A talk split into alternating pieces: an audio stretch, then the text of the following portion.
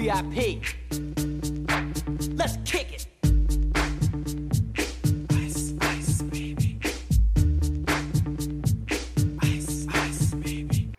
Bom, pessoal, obrigado por, muito obrigado por terem comparecido e, e, e aceitado o convite. E o Rogério está incomodado. Rogério, eu, falei, eu sei que eu te prometi não, contar, não, não te botar em, em, em, em furada, em, em, nenhuma situação de, de, saia curta, não, mas esse aqui é um arquivo confidencial, cara. Ah, Falcão, fala, Falcão. Você está no arquivo confidencial. Caraca, o Rogério, o Rogério pô, cheio de medo. Pô, cara, tu vai me perguntar coisa que eu não sei responder. Eu falei, pô, mas a ideia é essa, cara. Pô. Vai lá. É isso tá aí, Rogério. Podem fazer pergunta? Quem está assistindo ao vivo? Cara, o, o, meu sogro acabou de entrar aqui e me dá, me dá, me dá uma boa tarde pra gente aí, ó. Não sei se vocês estão vendo do lado. Olha aí. eu não tô vendo aqui, não. Você tá, tá vendo, vendo o chatzinho do lado aí, não tá vendo, não? Live tá comments. Uma mensagem me adiciona aí na live, Júlio. Não, tem que ir no live comments. Uhum. É, o live comments. Eu que botei pra me adicionar ah, na live. live Beleza, eu tava, eu tava escutando a conversa de vocês e não tava nada. Boa tarde, boa tarde, Luiz. Isso aí. Jair, meu camarada, vamos começar por você. Conta um pouquinho sua história aí. Você saiu lá de. De onde mesmo? Saiu no Pará, não foi? Lá com, com o Reginaldo, não foi? Ou não? piada, piada interna. Conta, conta pra gente qual a sua história aí. Começou aonde? Bom, eu, eu nasci numa cidadezinha muito, muito pequena do interior do Rio Grande do Sul. Aí, bom, estudei com, acho que é o perfil da, da maior parte dos alunos de ciências exatas no Brasil, estudei a vida inteira em escola pública. Aí fiz graduação em licenciatura em física, não tenho bacharelado, as pessoas me xingam até hoje por isso, mas na Universidade Federal de Pelotas, na época, só tinha licenciatura. Fiz licenciatura em quatro anos e aí, por uma dessas coisas do destino, fui para fazer mestrado e doutorado na Unicamp, onde conheci o Júlio, o Rogério, moramos junto em República, começou essa longa e, e duradoura amizade que, que vem até hoje. Aí depois fiz pós-doc, de volta em Pelotas, e de novo, por ironia do destino, fui passar no concurso justamente na Universidade Federal Fluminense, trabalhar junto no mesmo departamento que o Rogério, lá em Volta Redonda, na Escola de Engenharia Metalúrgica da UF. Não contente, não contente de ter que aturar os cariocas na, na, na, na República, ainda foi, foi passar na, na UF e trabalhar no Rio. Não, mas agora eu já aprendi a zoar de volta, então tá tudo bem, entendeu? Ah, essa é a parte boa, essa é a parte boa. É, mas, mas, bom, daqui a pouco vem, vem para sua área. O Rogério, sua, sua vez. Bem, a, você, a você escolhe, você... é muito parecida com o Diego, tirando que eu não nasci no Rio Grande do Sul. Mas você, você, esco, você escolheu. O Fluminense é, e Carioca. É, é, isso que eu ia perguntar. Você escolheu primeiro Fluminense, Fluminense ou, ou Física? Eu sou mais Fluminense que Carioca. mas, mas estudei também sempre em escola pública. Estudei numa escola municipal perto de casa. Depois eu tive a sorte grande de estudar num colégio muito bom, colégio federal, colégio de segundo. E aí foi uma. Eu costumo dizer que foi uma verdadeira revolução na minha vida, né? É, esse acesso ao Colégio Pedro II. E depois Pedro II eu fui para a UERJ e estudei quatro anos na UERJ, depois fiz mestrado, na verdade, na UERJ, mas eu era coorientado por um professor do Centro Brasileiro de Pesquisas Físicas, né, CBPF, pelo Hélio da Mota, era orientado pelo Marrom da UERJ. Então, embora aluno da UERJ, eu, eu frequentava mais o CBPF nessa época aí. Então, passei mais dois anos fazendo mestrado, depois fui para fui o doutorado na Unicamp, onde, assim como o Diego, conheci o Bolado, e também, como o Bolado, conheci o Diego. e... o, legal, o legal é que, Bolado legal é que agora... É, Júlio, é só, só você e o Diego entenderam essa aí, nem meu sogro que está tá escutando a gente. É, que o Júlio Bolado. O Júlio Bolado. O Júlio Bolado. E aí completei o doutorado, terminei o doutorado em 2009, fiz um, um, um pós-doc rápido na UFRJ, depois fiz outro pós-doc rápido também na. O, o, o quê? Porque o Júlio está sempre bolado, é isso? Cara, Não, não, não. Isso é porque ele, na, na época da Unicamp, ele perguntava para todo mundo: E aí, cara, você tá bolado? Ele ficou "Ah, bolado." eu Hoje. tô bolado. É, então, o pessoal, o pessoal em Campinas não sabia o que significava. Aí o pessoal não tava bolado, mas ficava bolado quando eu perguntava se eles estavam bolados. Era mais ou menos isso. Mas aí foi isso. Aí eu fiz outro pós-doc rápido na Unicamp e aí entrei para a UF, lá no campus, lá em Volta Redonda, na mesma unidade que o Diego, a Escola de Engenharia Industrial e de Volta Redonda. Vocês só esqueceram de, de- de citar o- alguns títulos importantes da carreira de vocês, que foi aquele futebol da PGF lá. Tenho certeza que o Diego Ah, ganhou o outro. E o Ah, Rogério- cara, aquele, Rogério- aquele foi inesquecível. Eu ganhei o título logo na minha chegada, hein? Aham. A gente montou aquele time, cara, com o que sobrou dos outros departamentos, tinha gente emprestada. E pegar aquele chute do Jorge, eu tava no gol, cara. Enfim, esse é assunto para outro, outro ambiente. É, outro ambiente. Mas só para só pra contextualizar a piada interna, né, mas o, a, a, a física da Unicamp tinha muito. Tinha cerca de 200 alunos. Na verdade, quando, eu- quando eu entrei, eram 220 alunos de pós. E aí era, É. tanto aluno, era tanto aluno que a gente conseguia jogar bola. Em banco de física jogando bola, já viu como é que era. aí a gente fazia, Unicamp- fazia os campeonatos. Fala. Parece que na Unicamp o, o número de estudantes da pós-graduação é praticamente o mesmo do número de estudantes da graduação. É, Uma sim, sim. É, rara universidades. Sim. mesmo, mesma ordem de grandeza, sim. Eu lembro disso. É, é, a diferença era muito pequena, era de, era de, sei lá, algumas dezenas só. Tanto que começou com a pós, né? Depois que eles ah, acharam, não, o nível da galera aqui a gente pode fazer uma graduação legal e, e como pegar desde pequeno. A- Sim, a- começou com pós-graduação. Não sabia não, achei que, achei que a graduação tivesse começado primeiro lá, no, como, como geralmente Não. acontece. Ah, A história que, que me contaram começou com a pós. uhum. Pô, bacana, bacana. Dessa, dessa eu não sabia. É, A Quando eu fui, quando eu fui na, na Unicamp, no, na escola lá da pós-graduação que teve, cara, eu fiquei apaixonado pela Unicamp. É, Tu foi em é que ano, eu cara? sou de gravitação. Eu fui, tu tava, na, tu tava viajando, cara. Porra. Eu fui, tu tava viajando, é. Eu. eu o, o- aí eu fui lá, fiquei apaixonado. É porque eu sou de cosmologia e gravitação, cara. Que lá na, na, na física mesmo não tem nada praticamente único de cosmologia e gravitação. Mas eu, É quando eu fiz. Fui pro, é, quando eu fui pro mestrado, eu cheguei a, a, a ver se eu consegui ir pra Unicamp, cara. Porque eu fiquei muito apaixonado pela Unicamp. Eu achei a Unicamp assim, um, um universo diferente. assim. Achei muito maneiro, cara. Mas aí. dizer- é, Resolvi. dizer- acabei que. Fala aí. Fala aí, fala. Não, eu, Não, eu, eu só- eu só falar, eu só falar uma piada, mas completa aí. Não, aí eu falei que. Aí eu. Quando eu fui pro mestrado, eu tentei ir pra Unicamp, na verdade. Só que aí eu não consegui achar ninguém para me orientar lá. Aí eu cheguei a falar com a, a Márcia Begali, lá da UERJ, né? A professora Márcia Begali. Aí ela falou: tá, se tu quiser ir para partículas, eu te arrumo um orientador agora. Na. Unicamp. Aí eu falei, cara, não, não, não, vou, não vai rolar. Eu, eu gosto de, de outra área mesmo. Eu cheguei a fazer iniciação em partículas, né? Com a Márcia Begali. Mas aí não, não rolou. Aí eu fiquei no Rio mesmo. Mas, cara, eu queria muito para São Paulo. Não, eu fiz mestrado na FRJ e doutorado Aham. voltei para o UERJ. Mas eu queria Você muito com quem lá no Unicamp, cara. fundão? Você fez com quem? O Sérgio Jorais. O Jorais. Você, você conheceu eu o vou- Bruno Lago?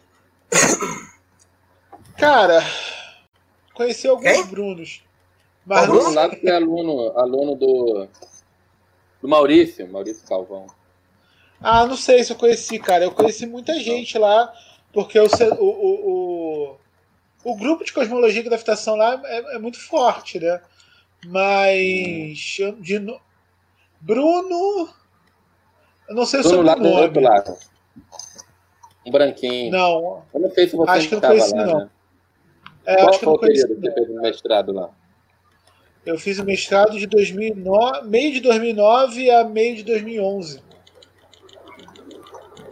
Então, É, eu acho não sei se eu cruzei com ele. É, eu acho que ele. É. Ah, não sei.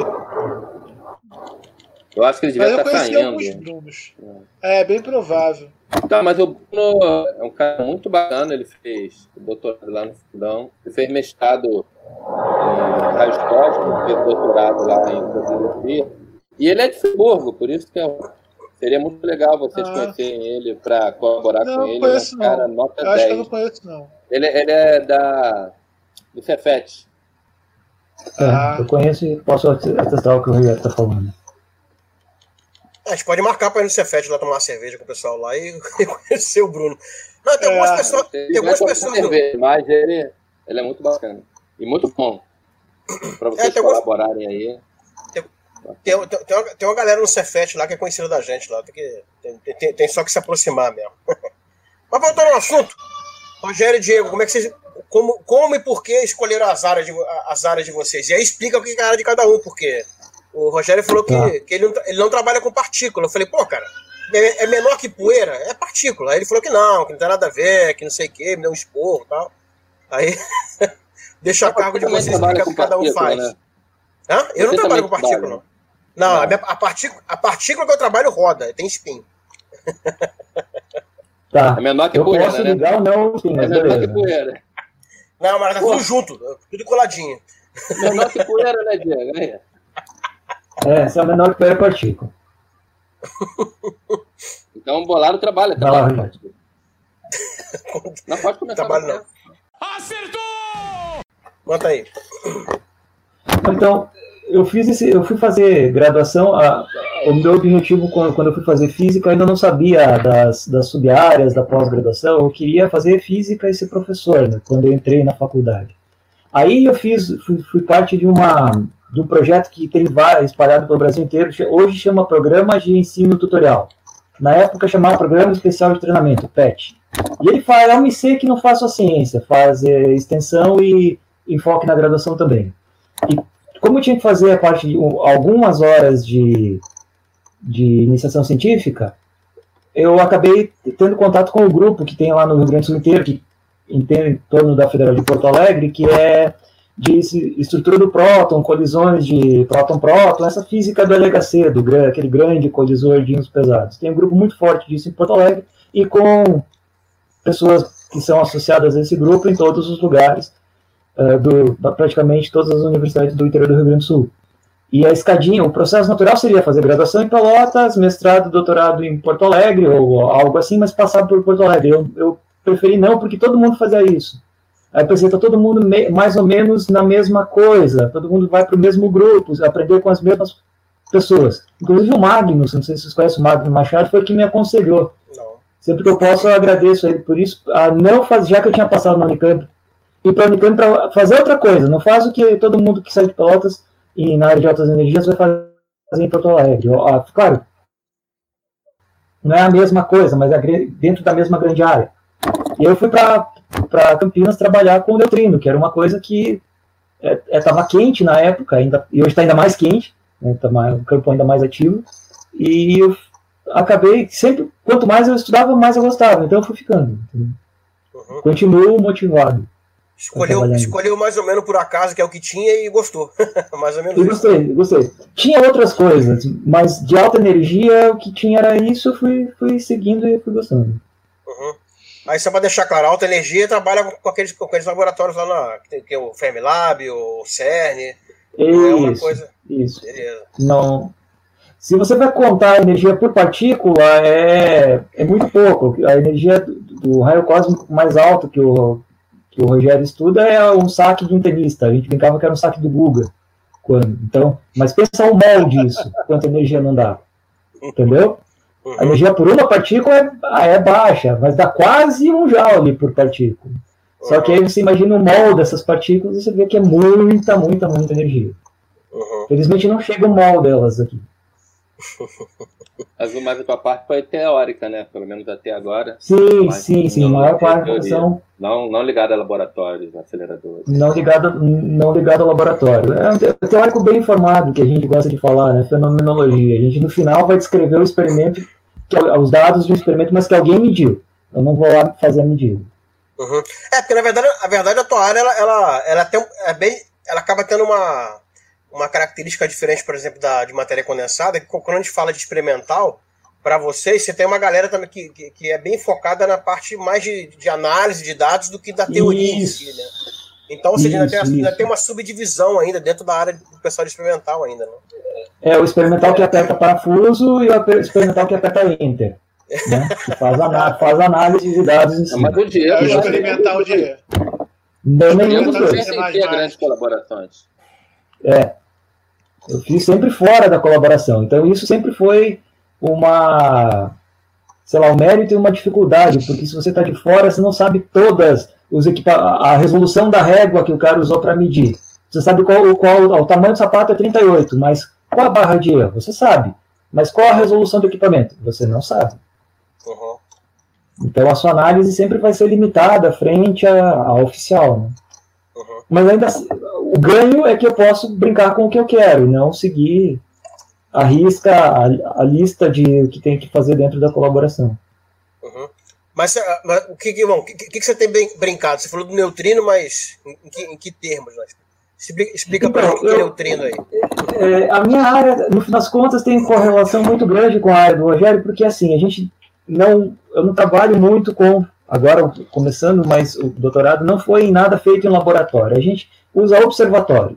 Qual a diferença? O observatório observa a natureza e deixa ela agir normalmente. Então, a gente sabe, já introduzindo a área do Rogério, que tem um fluxo de partículas carregadas, núcleo de ferro, um próton, qualquer algo no meio, que chega vindo do espaço exterior e bate na atmosfera da Terra, encontra um átomo de nitrogênio e oxigênio e cria uma cascata, um monte de partículas produzidas nessa, nessa colisão. Eu estudo uma delas, que é o neutrino atmosférico. Esse é o nome. O neutrino é um elétron sem carga e com massa muito pequena. Uhum. Como ele tem essas propriedades de não ter carga elétrica e massa muito pequena, ele é muito difícil de ver. Então a gente sabe pouco ainda do neutrino comparado com todo o resto. Por isso, tem campo para trabalhar. Então, esses neutrinos que são produzidos na Terra inteira, eles, ao redor da Terra inteira, eles também interagem muito pouco, porque não tem interação eletromagnética, não tem interação nuclear forte, a gravitacional, a massa é centavos, então também não. Eles só interagem via força fraca, e como o nome diz, é a interação mais fraca de todas. Então, eles podem atravessar a Terra inteira e chegar lá naqueles grandes detetores que tem em minas subterrâneas no Japão, o Super Kanokan, é o nome do detetor, e a gente colocava efeitos de mecânica quântica na evolução temporal do neutrino, ou seja, como que é a evolução de uma partícula tão pequena dentro da. já que ela anda num um caminho tão grande, 12 mil quilômetros para atravessar a Terra inteira. Então, todos que, para a maior parte das pessoas, físico atomista está limitado a 10 na menos 15, 10 na menos 10 do metro, na física de neutrinos a gente tem efeitos de mecânica quântica que são de 12 quilô- mil quilômetros a oscilação. Então essa, essa é a parte bonita da física de neutrinos. E o, o japonês, os japoneses que mediram lá ganharam o Nobel em 2015 com, com a medida da, da oscilação. Então, sabe, é, é um efeito de mecânica quântica, por isso tem massa, e por aí vai. Uhum. Muito Não sei se bonito. eu respondi ou fugi. Ah, responder, você respondeu sim, mas daqui a pouco a gente pega a pergunta mais um pouco. Rogério, sua vez Tá agora. bom. Rapaz, eu eu fui levado à física essencialmente por um excelente professor que tive no Colégio Pedro II. Né, ele se chamava, se chama, né? Acredito que ainda esteja vivo, Walter. Eu gostava muito das aulas dele, tinha muita facilidade. É, é o Val, é o Walter Paraense, não, né? Não, outro. Esse tão- também é um grande professor, mas é- Não é, É tão outro. velho, né? Não é tão velho quanto o Não. Walter. Deve estar pau a pau ali, na verdade. Mas, então, foi levado assim. Pra você ter ideia, eu tinha dúvida se eu queria fazer jornalismo ou, ou física. Terminei sendo levado para física, né? Jornalismo ou física? É, não tem nada a ver uma coisa com a outra. Você Tá vê como são as tá coisas, né? Tá Precisamos de boa divulgação de ciência, Você, quando- eu entrei, né, você eu não pensava muito em como era fazer pesquisa, como era a, o cotidiano de um professor universitário. Na verdade, eu acho que nem pensava em ser professor universitário quando eu entrei, só pensava em dar aula, não, nem lembro direito, nem sabia direito, nem sei se naquela época eu sabia o que eu estava pensando. Né? Eu te entendo, termina- cara, porque eu fiquei na dúvida entre fazer física e história. Então eu te entendo perfeitamente, cara. A gente decide essas coisas muito jovem, né? Sim. Isso É É. verdade. Verdade. E aí fui levado para física. Talvez alguns alunos seus estejam assistindo esse vídeo e tenham a mesma dificuldade que eu tinha. Por enquanto, só meu era- sogro. Meus alunos vão ver depois. É que eu eu não sei se tem essa dificuldade, não. Mas eu. Eu, eu, eu não. Para os professores, talvez eu fosse um bom, professor, um bom aluno. Eu tirava notas boas, era um aluno nota 8, mas muitas vezes eu fazia as provas e tudo, eu resolvia as equações sem saber o que estava fazendo. Eu sabia fazer, já tinha feito inúmeros exercícios, mas a conexão com a natureza muitas vezes não me era clara. E aí eu fiz o mestrado, comecei a gostar mais um pouco do que estava fazendo, fui levado, né, pela maré, a onda veio e me levou para o mestrado em física de partículas, né, onde eu tinha feito iniciação científica. E comecei a gostar de análise de dados, uma coisa que eu. Comecei a gostar de análise de dados, mas vamos dizer que eu não era um apaixonado pela física de partículas, nem pela física. Terminou que eu fui levado para a Unicamp, maneira parecida como o Otávio comentou, só que no caso da Márcia Begara era o Marrom, que conhecia alguns professores da Unicamp e me recomendou ir para a Unicamp. Eu sabia que eu ia mudar de área para raios cósmicos, mas aceitei o desafio. No doutorado, né, morar fora de casa, um pouco mais velho. Ah, vocês são prova que a gente vivia a Unicamp, né? Eu tinha 7 Sim. horas da manhã, 8 horas da manhã para a Unicamp, voltava às 11 da noite. Né, final de semana, pra, quando eu estava em Campinas, que era mais, era mais difícil, também era a mesma coisa. E aí, eu, de fato, me apaixonei. Então, você vê que quando eu me apaixonei pela física e pelo aquilo que eu estudava, eu já estava ali há mais de seis anos estudando aquilo, né? Seis, sete anos. Hoje eu sou apaixonado. Né? Acho que não, talvez sendo jogador de futebol, eu trocasse, né? Talvez. Mas eu gosto muito da minha carreira, gosto muito do meu cotidiano, gosto muito de, de trabalhar no. Trabalhar para mim é um prazer, pegar alguma coisa para estudar. Mas é engraçado como as coisas foram se encaminhando. Aí fui trabalhar com raios cósmicos, né? De energia ultra alta. Mas é. Mesmo esquema, chuveirinho, né? Não. Tem. Não? Explica Não, pra não. gente aí. Ah, então tem. Sim, como é que eu poderia explicar isso? Não, lá. O estudo, o estudo de física de partículas no Brasil e também no mundo, ele se iniciou com, com a detecção de raios cósmicos, né? Porque partículas muito energéticas vêm do espaço e entram na nossa atmosfera e no passado as pessoas utilizavam lá detetores para coletar essas partículas. E era assim que se estudava física de partículas, né? Foi assim que descobriu o meson pi, por exemplo, e várias outras partículas da natureza. É, Mas- quem não sabe, pra quem não sabe, foi o César Latte que ajudou a, a- da, da detecção do Meson-Pi. Uhum. Quase, ganhou- quase ganhou o Nobel. o menos estava na, tava na linha lá, pelo menos, para ganhar. E aí, com o passar do tempo, o que, que aconteceu? É que foram construindo os aceleradores de partícula e a, você tinha um controle maior para detecção de partículas mais energéticas com os aceleradores. Então, o que passou a acontecer ali é que o estudo de física de partículas, ao invés de ser feito com os raios cósmicos, começou a ser feito com as partículas produzidas nos aceleradores. Embora as partículas produzidas por raios cósmicos pudessem ter energia mais alta, mas pela estatística seria muito difícil detectá-la. Só que de um tempo para cá, né, a gente consegue é, detectar partículas ultraenergéticas, com energias mais altas que o do LHC, então também é possível estudar física de partículas novamente com raios cósmicos. Só que esse não é o, o foco essencialmente do meu trabalho.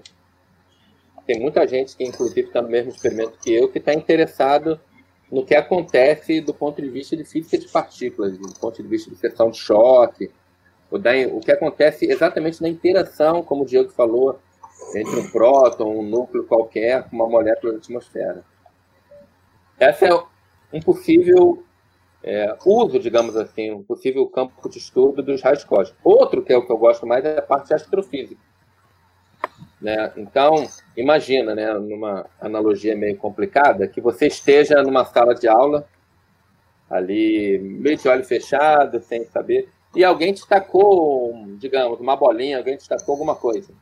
As brincadeiras que acontecem em turmas Nas, de criança. nas, minha- nas minhas turmas não tem isso, não. Não, de criança. Eu imagino que na minha também não tenha, não. Mas aí o que acontece? O que, que você sabe ali? Que alguma coisa te atingiu. Né? É igual a gente que está na Terra. Alguma coisa atingiu a gente. Aí a gente pensa, o que é essa coisa? Foi uma bolinha de papel? Foi um apagador? Foi uma bala? Foi uma... qualquer coisa? Uma laranja que alguém me jogou? Ou seja, O que, que é essa coisa? Ou seja, o raio cósmico que, que veio é um próton, é um, ou seja, um núcleo de hidrogênio, é um núcleo de ferro, é um neutrino, entendeu? Você quer saber o que é. A segunda pergunta que você poderia fazer é de onde que ele veio? Né? Ou seja, quem foi que tacou isso em mim? Quem foi que jogou essa laranja em mim? Então a gente quer saber. No caso de raios cósmicos é o quê? Foi uma galáxia de núcleo ativo? Ou foi, não sei, uma estrela de nêutron? A gente está interessado em... Eu estou interessado em saber isso, né? E como foi que, que, sei lá, que o cara conseguiu imprimir uma velocidade tão grande, ou a energia tão grande daquela laranja? A gente quer saber também como é que, por exemplo, uma galáxia produziu um raio cósmico com energia tão alta. Né? É uma das nossas perguntas. Então são essas perguntas que eu fico trabalhando aqui para tentar descobrir mais do que a física de partículas. Entendeu a diferença? Não. Bolado. Não, então, então, vocês falaram uma mais parada que. interessado no ponto de vista de entender mais o universo a partir desses mensageiros que chegaram aqui.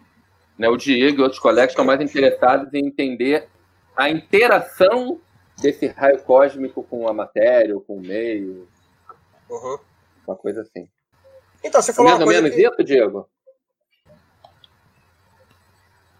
Diego. Peraí, eu acho que cortou a conexão justamente na última frase. Peraí, Perguntei se você concorda se eu estou falando besteira. Não, eu concordo. É, o, o trabalho do, do, do Rogério a gente poderia entender como uma sequência do que começou no lado ocidental lá com o Galileu, o primeiro cara que apontou o telescópio para o céu. Tá vendo o que, que informação chega do céu para a gente com isso eu tenho assim. Ah, no, no meu trabalho eu sou mais de entender, tá, imagina que eu tenho um feixe dessas um conjunto dessas partículas andando. Aí eu coloco um alvo na frente delas, um outro pedaço de matéria, tijolo. Como que elas vão interagir com o tijolo? Quantas vão ir para a direita, quantas vão ir para a esquerda? Se a energia inicial era 1, qual vai ser a energia final de cada uma delas? E com isso entender, no fim das contas, o que, que chegou e no que, que ele bateu. E como ele bateu. Como que é, bateu é como que ele troca energia com o alvo, com tijolo no caso. Que não é a mesma coisa que saber qual a fonte que produziu ou o que, que tem lá em cima. Uhum. Então, o, vocês dois falaram, falaram uma parada que, que, que, eu acho, que eu acho interessante. Ah, os- tanto o LHC, o Fermilab, que seja, eles foram criados exa- exatamente pelo que o Rogério falou, né? Que era para começar a ter controle né, de que tipo de experimento você está fazendo, qual era, qual- em, que, em que faixa de energia a gente está trabalhando. É, que aí, ou seja, se, se eu quero observar tal, tal interação, tal reação que seja, a gente, né, aquilo tem uma probabilidade de, de acontecer numa determinada faixa de energia, aí eu vou tento chegar até lá e para aumenta o número de partículas, sei lá. Há um controle muito maior quando você vai para um Fermilab da vida. Claro. Agora, no caso do- da- das partículas que, é, é, que, que- que- que chegam até a gente, é, a pergu- já, já que a gente não tem tanto controle, Rogério, como é que você sabe que, ela, que hora que ela chega? Vamos dizer assim. Não, você sabe depois que, ele- que ela chegou, mas não que hora vai chegar. Ah, esse então, esse que é o Que hora ponto. Não vai tem... chegar, você não sabe. Na verdade, você sabe, em média. Você sabe que, assim, da ordem de 10 a 20 eletronvolts, você sabe que vai chegar uma partícula por quilômetro quadrado por século, né? Então, se você tiver um detetor de 1 quilômetro quadrado, você em média vai ter que esperar um século para detectar uma partícula. Entendeu? Então, o que, o que se faz é ter observatórios muito grandes. Né? Então, por exemplo, o observatório que eu trabalho, né?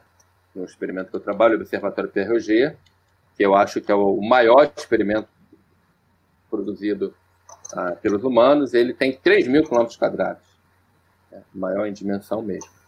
É, tem 3 mil quilômetros quadrados, então já te permite ter uma centena de partículas com 10 a 20 e muito mais com energias mais baixas, né? Tá entendendo? Mas, assim, em relação a isso, por exemplo, deixa eu aproveitar e falar, 3 mil quilômetros quadrados é duas vezes a área da cidade de São Paulo. De São Paulo. Uhum. Ou seja, uma área grande pra caramba, no meio do deserto, tem 1.600 detetores como caixa d'água espalhados para detectar essas partículas. Se você quiser, eu falo um pouco mais disso depois. Também tem outros detetores, detetores de fluorescência. Mas acontece que você consegue detectar essas partículas muito bem. Um evento veio de fora através da interação dele com a atmosfera. Quando o raio cósmico que vem de fora, nessa parte de energia, ele colide lá com a molécula da atmosfera, como falou o Diego, no ponto de vista agora de física de partículas, ele produz uma cascata de que pode chegar até 10 a 10 partículas, são muitas partículas. E essas partículas se propagam pela atmosfera até que chegam nos nossos detetores. Mas uma paixão que, que eu tenho, que o Diego também tem, são os neutrinos, uma coisa que nos une. Os neutrinos, eles têm um fluxo menor do que dos raios cósmicos, só que eles têm uma vantagem, cara, muito grande, porque os raios cósmicos que a gente estuda, em geral, são partículas carregadas que no seu caminho, desde lá na fonte até a Terra, elas passam por campo magnético da galáxia, mesmo fora da galáxia, e desviam sua trajetória. Então, se você olha da direção que chegou o raio cósmico, você não sabe exatamente qual fonte enviou. O neutrino não teria isso, porque o neutrino ele caminha, ele não tem carga né, elétrica, ele vem em linha reta, interage pouquíssimo também. Então, se nós lá no Observatório PRG conseguíssemos detectar um neutrino, a gente saberia de onde ele veio, qual a direção de ele veio, saberia a fonte só para terminar aqui. Só que o, o Observatório PRG ele não, não, é tão grande, né? ele não é tão bom para detectar neutrinos. Então a gente está vislumbrando, está né? Tá entrando numa colaboração chamada Grande, que vai, no final das contas, a partir de 2030 2000, até 2035, produzir um observatório de 200 mil quilômetros quadrados. Lembra que hoje eu falei que são 3 mil quilômetros quadrados, é duas vezes a área de São Paulo, esse grande vai ter 200 mil quilômetros quadrados. Ou seja, 70 vezes a área do OG, né, da ordem, 140 vezes o tamanho da cidade de São Paulo. Como você pegasse o Reino Unido todo e preenchesse com antenas para detectar neutrinos. É, isso aí perguntar agora. vai, é- detectar, é que- vai detectar o universo paralelo com isso ou não? É? Eu tava guardando essa pergunta na manga. Vai lá, Diego, então. Tá com o Diego. peraí, peraí, peraí, ó, eu fiz. Aqui, ó. Eu, eu vim preparado, peraí. Se preparou, pô. Dos dois lados ainda, ó, ó. Não, mas antes, antes, Eu- antes de entrar nessa, Não, nessa não- seara, é, cara, como é que detecta neutrino? Porque até, até um tempo atrás o, o neutrino, o neutrino não era detectado diretamente, né? Era sempre uma medida indireta, né? Você detecta, detecta, detectava Então. outras coisas que, que eram produto da, intera- da, da interação, não sei, da, da, da reação. É, tem uma história legal sobre isso. Quando eu, eu comecei a mestrado em 2006. E. Não, não, desculpa, 2004, defini 2006. Quando eu cheguei, a uma das primeiras, eu fechei com o Orlando, que de mestrado doutorado, a primeira coisa que ele fez foi: abre o computador aqui e digita neutrino no Google. Cara, aparecia o coelhinho da Páscoa, Papai Noel, um gnomo, o Saci, a mula sem cabeça, tudo menos coisa séria. Porque você sabia que o neutrino existia e quase não tinha dados, ah, medidas precisas a respeito sendo divulgadas. Então, qualquer coisa que a sua teoria não conseguisse explicar, a culpa era do neutrino. Uhum. Sempre. Ah, os grandes, o que o Nobel foi em 2015, a, a época de, de grande tomada de dados que conseguiam dar precisão na medida, no começo da, foi os anos 80 e mais os anos 90. Foi eles conseguiram ver o neutrino que vem do Sol e viram que faltava um terço do, dois terços do fluxo de neutrino do tipo que produz um elétron quando bate, e os dados do também, que viu que faltava metade do neutrino que vinha de baixo, que produziam um muon quando chegava. Então, como, como que esses detectores funcionam? Né? O neutrino, porque ele não, não tem carga elétrica, ele não vai ser visto por nada que seja sensível à carga elétrica. Né? Ele vai colocar um capacitor lá que ele vai passar reto. Uhum. O elétron também vai depositar energia. Então, o que se faz é, ainda está por hoje compensar que a, a probabilidade de eles terem um número Diego bem, não? O Diego, ô Diego, Não, tá, pra mim tá picotando muito. é, tá picotando pra caramba. Você tá, você tá perto aí do, do Wi-Fi? tá- vocês picotarem, a minha conexão vai dar uma porcaria, desculpa. É, acho que é a sua, né? Vezes, Eu tava melhor, deu uma É, eu já percebi isso. Era, A minha tá- tem tá- uns dias que tá ruim também. A tua tava até boa, Diego. Só que acho que os últimos, o último minuto aí que começou a embaralhar, embaralhar tudo aí. Você tá, você tá longe do Wi-Fi? Tá melhor? Oi? Tá, agora, agora ferrou de vez. Se eu cortar a câmera, será que não melhora? Não sei. É, Tenta aí. Vamos tentar. E aí, melhorou? é, continua falando, de repente vai, de repente melhora.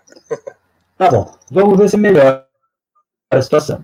Então, como você não vê, o neutrino não interage eletromagneticamente, ele só interage via força fraca, você não vê o neutrino nem nunca verá um neutrino. Uhum. Você vê o produto que da interação. Da interação. E chega lá, o que é o Super Camelcande? O é um balde d'água gigante, tem 50 mil toneladas d'água lá dentro. Isso, esse volume está embaixo de uma montanha para evitar que outras coisas cheguem lá. Então, se chegar basicamente a um neutrino, vindo de cima ainda pode ter contaminação, mas enfim, vamos lado. E esse, a- a- eles colocaram, são 11 mil células fotomultiplicadoras. O que é isso? É uma câmera de celular, só que é uma câmera de celular de 50 centímetros de diâmetro. Então, é um balde rodeado dessas câmeras de celular para pegar luz, não a luz do neutrino. O neutrino chega e dá empurrando um elétron, ou dá empurrando um próton. Essas partículas carregadas, ao andarem pela água com uma velocidade muito grande, porque o neutrino passou uma energia muito grande elas, dão um muito grande, produzem uma radiação, chama xenol, e essas câmeras de celular, então, super criadas a partir, conseguem ver essa radiação. Como ele vem de baixo, nada mais consegue atravessar a Terra inteira, então você diz, dali vem o neutrino. Esse é, é o princípio de funcionamento do detector subterrâneo para neutrino atmosfera. Mas se você for no reator nuclear, em Angra, tem a mesma história. Você vai ver um, um empurrão no elétron, você vai ver o elétron sendo ejetado, ou um átomo sendo ejetado. Então, será aqui passou um neutrino. Vindo do reator. Você reconstrói, a cine- cinemática inteira dos produtos da colisão e diz, vê logo daqui. Como você não vê nada chegando, passou um de outro que nada mais conhecido conseguiria picotando. atravessar toda a matéria redor e lá dentro. Então, você não vê nada diretamente. Se você entrar no site do do supercar, a imagem que tem para você isso é um pato andando na água. Você não vê o pato, se você olhar de longe, mas você vê a onda que ele produz na água. É mais ou menos essa ideia. Hum. Você não vê o avião passando, mas é o traço que ele deixa. É mais ou menos essa ideia. É, não é uma interação no- natural como é, por exemplo, uma, uma, uma foto multiplicadora que é usada para ótica, por exemplo. né? A, a coisa, a, a, a ideia é um pouco diferente, vamos dizer assim. Ah, é a mesma. É, é, é, É Não, mas não é. Não, sim, mas não é exatamente. Você não detecta a partícula em si, né? Direto, né? É ela que vai interagir com o seu, o seu detector, né? você vai pegar o elétron que ele produziu. É, exatamente. Não é, não é ela direto que. Você tem um cara que. que, que Você não vai pegar o neutrino. é, você não, você não enxerga exatamente o neutrino. É, A foto, a foto multiplicadora você. Você vai pegar o elétron que ele produziu. Exatamente. Exatamente. A foto multiplicadora vai pegar o elétron. É, Vai pegar os Mas focos. nunca o neutrino. Ah, isso, exatamente. Desculpa, desculpa. Mas Então, por isso que é igual que o, que o Bolado falou. Falei no sentido que é igual a isso. Porque ele vai Tá. emitir, o, o elétron vai emitir uma radiação Cherenkov, que acontece que é uma radiação quando a partícula carregada entra no meio com velocidade superior à velocidade da luz. Naquele meio, ela emite fótons E aí os focos são detectados na foto multiplicadora de maneira igual que você falou, Bolado. Uhum, ah, tá. Entendeu? Exatamente igual. Conexão ou deixa, eu- deixa desligado? Piorou, eu achava melhor você reiniciar alguma coisa aí. Isso aí entra. É. Não sei se é captação do microfone também, não sei. É, porque Pode tentar quando, sem é, o é, microfone. Continua ruim aqui. é, quando, Pode quando você. tentar sem, o- quando- sem o fone, sem o fone, talvez. É, quando ele, quando ele desligou. Não, certamente é conexão, problema. É, quando você, quando você desligou a câmera da outra vez, a, a- o som ficou legal aqui. Aí, depois, aí com o tempo foi piorando um pouquinho, conforme você foi explicando. É, mostra aí o vídeo aí, que eu não, eu não vejo o vídeo, o vídeo travar, vocês veem o vídeo do dia? Não, não, travar não. Realmente só a Não, voz. só- Não, não, não, eu- é. Eu botei o vídeo pra ver se melhora. A conexão ficou ruim, eu não sei porquê. Uhum. É, o problema é a conexão, com certeza. É, de repente, Diego, se, você- se você quiser reiniciar o teu, o teu modem aí, a gente, a gente vai conversando aqui, depois você entra, sem problema. É. É. Tá, Na rede Bom, deixa eu ver se 3G, eu consigo talvez. resolver isso. 4G. E eu já, já em contato com vocês de novo. Beleza, Só um segundo, A tá? gente vai estar aqui batendo papo. Pode tentar no celular também. É, também? Também com o 4, o 4G costuma funcionar bem. Tá, deixa eu ver se eu consigo resolver essa trava. Beleza. fazer o seguinte, mas aí a gente vai ver outro ruído que não é, o- que não é o mesmo. Vocês já vão entender por que, que eu estava aqui. Vamos para um outro ambiente da casa, Tá melhorando. mas aí é possível que a gente. Já melhorou, já Tá, melhorou. porque aqui aonde, aonde eu tô, agora a internet pega bem melhor. melhorou. Mas aí é um local com mais. São ruidosa, assim. Tá Tudo bem aí? Será que ele caiu? Porque tá, dando, tá fazendo tanto barulho que eu tô achando que ele tava caindo da escada, não sei. algo. Caiu literalmente, né? É, não sei, né? É. Mas, continuando. É... E o. E o universo paralelo, João? Sério. Rapaz, eu não sei a história daquilo, não. O Diego, o Diego sabe um pouco mais da teoria sobre isso daí. Eu não, não, não estudei muito, não, mas eu só sei que. Você falando, eu Eu vou, eu vou, lembro direito quando eu vi. eu vou pegar no seu, no, no- na mensagem que você mandou o, o link e a explicação lá do. Como é que é? Do, do, do carinha lá do CBPF, não é? Que você me mandou? Ou não? Mandei, foi, foi, É. foi. Essa live surgiu da ideia de um, de um aluno nosso que É. me mandou mensagem. Falou: pô, cara, tô gostando das lives, do podcast e tal. Pô, vocês não estão afim de fazer a- uma, uma- um programa explicando o lance lá daquele experimento da, da NASA? Que falaram que um universo paralelo e tal. Eu falei, cara, ó. Primeiro que não é bem assim. Segundo que, pô, vamos, vamos ver se a gente chama alguém aí para poder explicar pra gente que o sensacionalismo no Facebook não está certo. Tá, entendi. É, continua, tá, continua ruim, viu? Deixa eu Já tá mais do que você fez. Espera aí.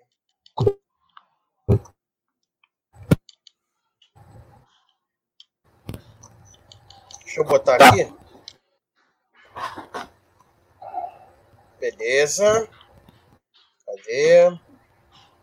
É, depois eu coloco. Eu coloquei no, no live chat aquele aquele link que você passou do, do maluquinho do CBPF explicando como é que é o, o, o lance do experimento tal, que na verdade acho que você tem é, o, tem o lance da localização do, do, do, do- do- detectores, não é isso? Então ele pode ter, pode ter, pode ter pegado uma, uma tipo, sei lá, uma reflexão, alguma coisa que, que tenha acontecido do outro lado da Terra, e aí a única explicação que ele, que ele via para os efeitos era que fosse um, um, um tempo né, voltando ao contrário, mas era, né, era só um comentário, não era uma- exatamente uma, uma explicação do, do efeito né, que o cara colocou no paper, e aí, obviamente, que o jo- jornalista acabou exagerando na parada pra Sim, cacete sim. e falando besteira, né?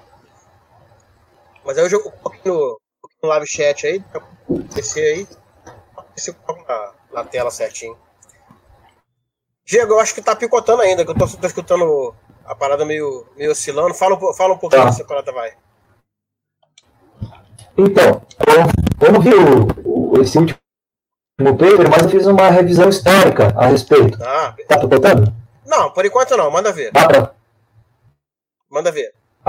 E você tem literatura sobre multiversos em religião, em música, em filosofia, em psicologia, em literaturas fantasia, sei lá, das estrelas da vida. Mas você também tem coisas científicas ou pseudocientíficas a respeito do tema. E gente muito séria, fal- falando sobre. É, a primeira a primeira.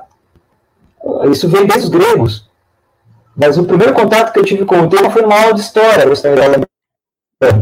O professor chegava, quando a gente estava estudando filosofia grega, e desenhava uma bolinha no quadro e falava o seguinte: Imagina que isso aqui é todo o universo conhecido está dentro dessa bolinha. O que, que tem depois?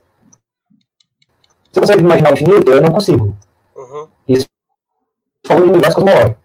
Ah,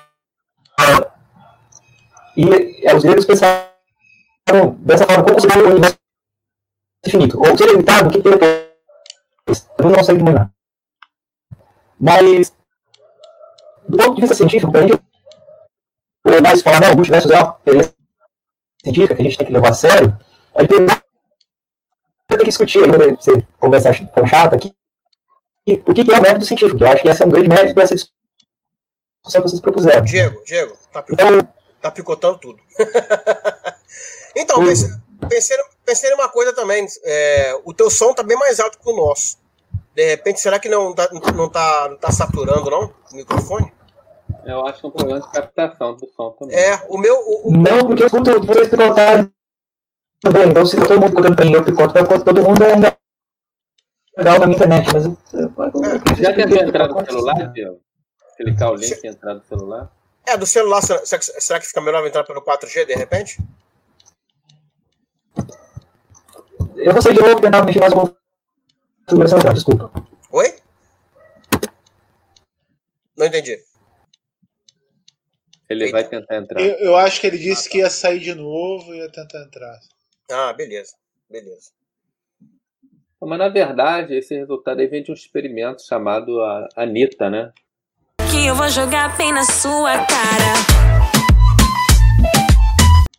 Anitta, que eu nem sei o que quer dizer Anitta. Bem na sua cara. Acho que é impu- Impulsive Transgentantina. É, Não eu, eu não sei, eu não sei muito bem explicar. Se, se eu não me engano, esse experimento fica num balão. Fica lá na, na Antártica, né? E ele fica lá num, num voo de balão. Fica num balão, é isso? Fica no balão, é, exatamente. Ele fica em voo de balão sobre a Antártida, né? Uhum. Então, o que acontece é. Eu não sei, estou falando totalmente. Posso estar falando besteira absoluta, que eu não sei exatamente, nem estudei para isso. Provavelmente é, vai lá. Isso aqui É. também fala besteira também, cara. Então, não, porque alguém, alguém para ninguém é confiar exatamente no que eu estou falando, não. A melhor pessoa pegar depois e ver. O que eu acho é que esse experimento ele é, ele é feito principalmente para detectar neutrinos que vêm do espaço, né? Neutrinos que a gente chama até de, de cosmogênicos e tudo. Neutrinos que vêm, vêm de fora. Né? Esse neutrino poderia ser produzido, por exemplo, na interação do raio cósmico que eu estudo com a radiação cósmica de fundo produzindo esses neutrinos. Esse, esse Uhum. neutrino a gente chama de cosmogênico. Entendeu? Então o universo está cheio de fótons da radiação cósmica de fundo. Então tem lá uma fonte que produziu um raio cósmico, digamos, um próton de energia muito alta, 10 a 20 eletronvolts. Esse próton, quando vem no caminho, ele interage com o fóton Diego, da radiação cósmica de fundo e produz neutrino. Fotoprodução de neutrino. Esse neutrino viaja até a Terra e, eu, se eu não me engano, esse pessoal está principalmente interessado em detectar esses neutrinos, ou neutrinos que vêm diretamente da fonte. Então, como é que, se eu não me engano, como é que eles fazem isso? Eles, fazem, eles estudam que o neutrino, quando, sei lá, interage é, no, lá no gelo mesmo, ele produz um chuveiro, como esse que eu estudo, mas é, é, é, no, é no gelo, não é no ar. O chuveiro que eu falei de, partícula, cascata de partículas, é produzida na atmosfera. o Diego está aí para me corrigir, eu acho que o chuveiro é produzido dentro do gelo, que é chamado efeito Ascaria, e esse efeito Ascaria emite radiação, assim como a radiação Cherenkov de fluorescência emite radiação e essa, não pelo que eu entendo, essa radiação sobe e é detectada numa antena lá nesse balão. Grosso modo, o que eu acho é isso. Acontece o seguinte, que esses experimentos, os cósmicos de energia, os neutrinos de mais alta energia, aí o Diego para responder, eles só podem vir de cima do balão, não de baixo. De baixo ele teria que atravessar toda a atmosfera. E eu acho que nessa faixa de energia, o Diego com certeza sabe isso, esse neutrino não poderia atravessar toda a atmosfera, tá entendendo? Ou seja, o neutrino que entrou Perfeitamente, não atravessa. não atravessa, né? Então, o, o neutrino que entrou no polo norte da Terra, polo geográfico norte, ele teria que atravessar a Terra todinha para sair e interagir lá no gelo da Antártida, entendeu? E isso não é possível. Então, quando você tem um sinal desse, você imagina que o neutrino veio de cima do balão, ou seja, veio da parte de baixo assim da Terra e entrou no gelo de cima para baixo, na Antártida. E aí produziu essa radiação que subiu. Pelo que eu entendi, uma dessas partículas que foi produzido, acho que foi até o tal, né? Que é da interação. Esse tal, pela energia dele, ele teria que vir, ele veio de baixo para cima, né? Então o neutrino teria que estar vindo de baixo do solo para cima, ou seja, do polo norte geográfico da Terra para o polo sul. E o neutrino não pode fazer isso, ele, ele não pode. Pelo que o pessoal estuda, ele não é capaz de passar a Terra toda sem ser absorvido. Mas você detetou no, no, no experimento lá. Esse experimento, a Anitta detetou que esse sinal muito forte veio de baixo. E aí, como explicar esse sinal muito forte? Se eu não me engano, é do tal, dessa partícula tal, que teria sido originada a colisão de neutrino ele como explicar é um- uma das possíveis explicações entre as infinitas que você pode pensar eu acho que é essa daí do universo paralelo essas coisas aí Na verdade, passaria é, é, é, sinal negativo? Uma loucura dessa.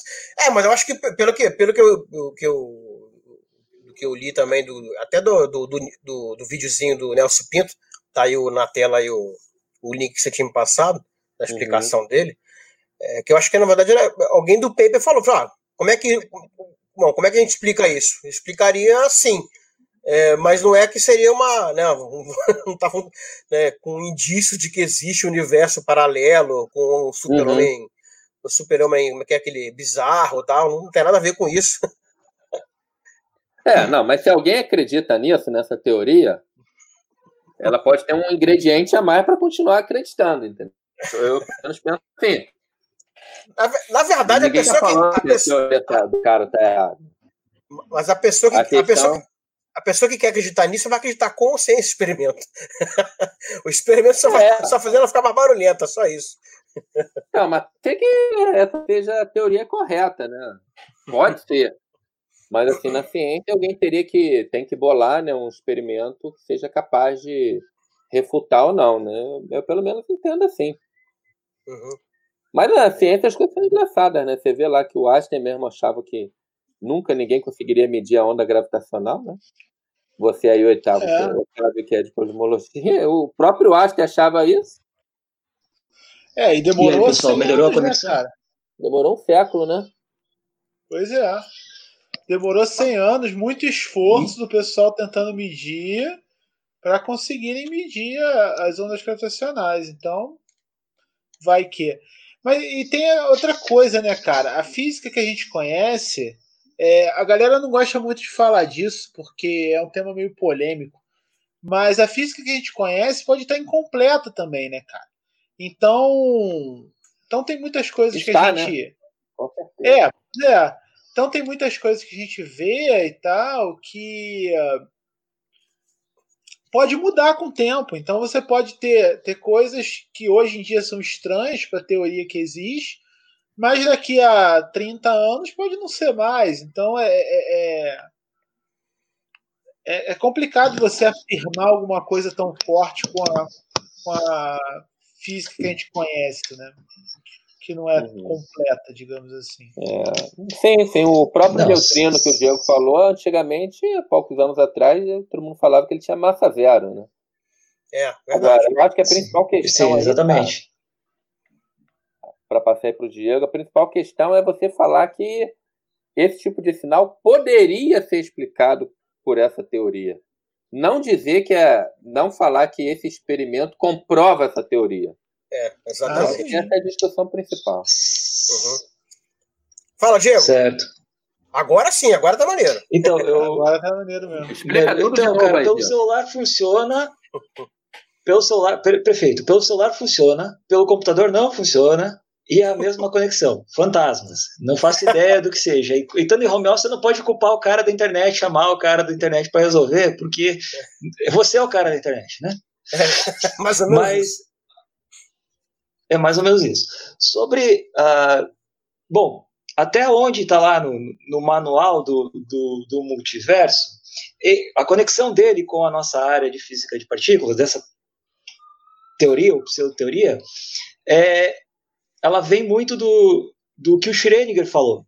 Schrödinger é um dos pais da mecânica quântica e ele começou um seminário pedindo desculpas por propor um absurdo, que é olha, eu vou propor que a partícula exista e não exista ao mesmo tempo. Para nós aqui que estamos falando, que estamos estudamos já mecânica quântica, a gente sabe do que está falando. A equação do, desse cara, Schrödinger, seria a equação do Newton para descrever partículas subatômicas. E você não consegue dizer, por exemplo, se, se essa tampinha de caneta fosse uma partícula subatômica e eu jogar ela na parede, eu sei que ela não vai atravessar a parede aqui da minha sala. Mas se for um elétron batendo numa coluna de átomos, existe uma probabilidade não nula dela atravessar. Uhum. Dependendo da largura da, da coluna de átomos e da energia desse, desse elétron. Então você começa a falar só de interpretação probabilística, e a equação dele descreve quanto por cento passa, quanto por cento volta. A gente passou finais de semana calculando a transmissão na barreira de potencial, vendo como é que funciona o microscópio de varredura e tal. A teoria multi- do multiverso é o seguinte: é uma ideia. E ideias são coisas difíceis de matar, que diz o seguinte: em um dos universos, o resultado deu cara, no outro, o resultado deu coroa. Então, cada vez que tem uma tomada de decis- decisão à medida mecânica quântica, você está criando um universo paralelo. E a gente viveria, viveria num deles. Não sei se vocês já entraram nesse ponto enquanto eu estava resolvendo a internet aqui. Não, não, não. É- Mas fo- a conexão. A teoria toda sua. A gente estava vontade. aguardando você, Tá. você viajar mesmo. Vai lá. Eu só Tá. falei um pouco do experimento. Tá. Se Não, você- não. Se você quiser explicar mais do experimento, imagina até que você conhece melhor do que eu. Tá, não. Depois a gente fala então sobre, sobre o ice cube, só para chegar nisso. Então seria isso. A teoria do, do, do Schrödinger, até, até um gato, eu tinha com- combinado com o gato, mas ele sumiu, para falar que ele, olha, como se isso fosse um- expli- explicar o gato Schrödinger. Isso é um absurdo tão grande. Você dizer que uma partícula existe e não existe ao mesmo tempo, não é que ela tem uma probabilidade de, estar, de ter existido, uma probabilidade de não existir, a gente não, só não sabe qual das duas até medir ela existe e não existe ao mesmo os outros existe e não existe ao mesmo tempo. Ele falou: "Isso é um absurdo, isso é maluquice". Suponha que, e aí ele faz o experimento do gato de Schrödinger. Eu coloque um gato numa caixa e junto com ele uma amostra de material radioativo e coloque um, um cronômetro contando um minuto. Se dentro desse minuto o, o, o elemento radioativo decair, libera um veneno e o gato morre. Se dentro desse um minuto não decair, o gato não morre. Então, o gato, antes de eu abrir a caixa para ver o resultado, o gato está vivo e morto ao mesmo tempo. Essa, o que é um absurdo se você pensar tudo que a gente sabe sobre a natureza dos gatos. Você não pode implicar para o mundo cotidiano os resultados lá da, da teoria da mecânica quântica. Até aí, vocês sabem, isso está lá no livro de mecânica quântica. Todo mundo estudou isso durante a graduação e pós. Eu fiz quatro cursos e ainda não entendo quase nada. Mas eu uso. A gente usa, as pessoas usam mecânica quântica porque ela consegue descrever a probabilidade das coisas acontecerem de forma certa. Não é 60-40, é 50-50. Você Uhum. consegue falsear a teoria. A, a ideia dos multiversos é, em um universo, o gato está vivo, e no outro, o gato está morto. E em cada processo de medida, está criando. Se tinham três resultados possíveis, tipo, um, dois, três, nó- deu, você fez a medida deu um. Em outro universo deu 2 e no, ter- no terceiro universo deu 3. Deu cara e coroa. Em um, em um deu cara, no outro deu coroa. O problema, até onde eu vi isso, não, não trabalho com isso, um especialista poderia me, me desmentir rapidamente, é que não tem como você ir lá no outro universo para confirmar que ele existe. E ele também e também não tem como você ter um sinal vindo de lá para cá, até onde eu sei, confirmando que esse outro universo existe. Então a discussão fica meio mais no campo filosófico, mas isso é mais a minha opinião. Pode ter um cientista muito sério, com um currículo muito melhor que o meu, uma pessoa muito mais inteligente que diga o contrário, mas a minha base é: isso é mais uma, uma argumentação filosófica, já que você não po- pode medir, do que uma, uma argumentação física. Para ser científico, você tem que conseguir medir, senão a teoria não está nem mesmo Uhum. errada. Então você teria que conseguir falsear a teoria. Como o que, que é falsear? Ah, tem essa tampa de caneta. Se eu soltar ela subir, a gravitação de Newton está errada. Simples assim. Então eu consigo dizer a gravitação de Newton está errada. Até onde eu sei, não tem nenhum experimento que eu consiga fazer hoje que diga que os multiversos existem ou que diga que eles não existem. Então eu não consigo comprovar essa teoria nem dizer que ela está errada.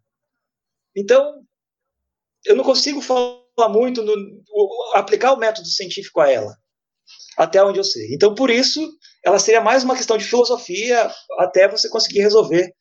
Eu não posso também ser leviano e dizer que é só um problema de tecnologia, porque talvez simplesmente não existam e a gente pode ter o equipamento que tiver, a gente não vai cons- conseguir acessar.